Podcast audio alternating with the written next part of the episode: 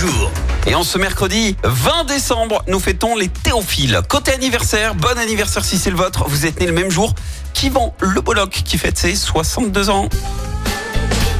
Il a connu le succès dans Caméra Café aux côtés de Bruno Solo, souvenez-vous, c'est lui qui jouait euh, Jean-Claude Convenant. Happy birthday. C'est également l'anniversaire du Usain Bolt de l'équipe de France.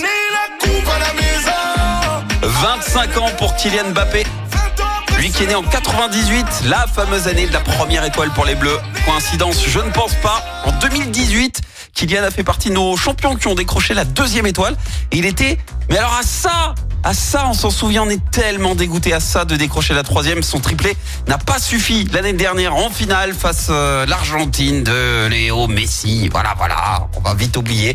En tout cas, il a reçu le, le trophée du meilleur buteur de la Coupe du Monde. Et Kylian, c'est le joueur de tous les records. Il les explose les uns après les autres.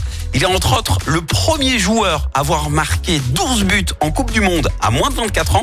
Et puis il est surtout actuellement le troisième meilleur buteur de l'équipe de France. hein. Avec 46 buts, il est devant Griezmann, devant Michel Platini et il est à 10 buts de dépasser euh, Olivier Giroud. Il va le faire hein, à un moment donné. hein. Et le saviez-vous? Kylian a failli signer à Chelsea. Il avait 13 ans.